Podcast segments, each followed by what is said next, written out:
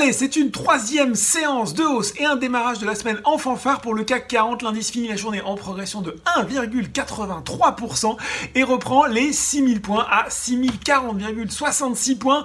Attention quand même, tout cela se fait dans des volumes rachitiques, hein, seulement 2,65 milliards d'euros échangés.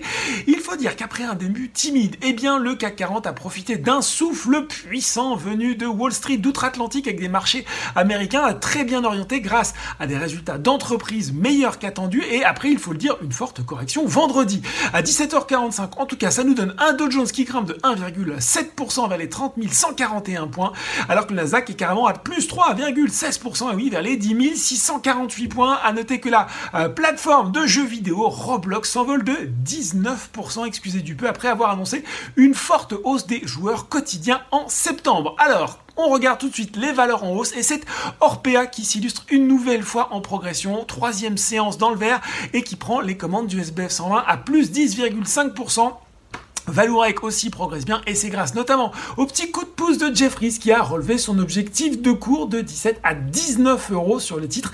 Valneva et Atos sont également bien orientés. Sur le CAC 40 S lié au mondial de l'auto grand messe de la filière automobile qui a lieu euh, du 18 au 23 octobre à Paris Porte de Versailles. En tout cas, Renault est une nouvelle fois euh, pied au plancher en pole position avec euh, dans son sillage Publicis Group, Kering sur le CAC 40 et Safran. Là, c'est Odo BHF qui a permis d'allumer la post-combustion sur le motoriste en réaffirmant son conseil à surperformance, même si euh, il a légèrement ajusté son objectif de cours de 135 à 129 euros.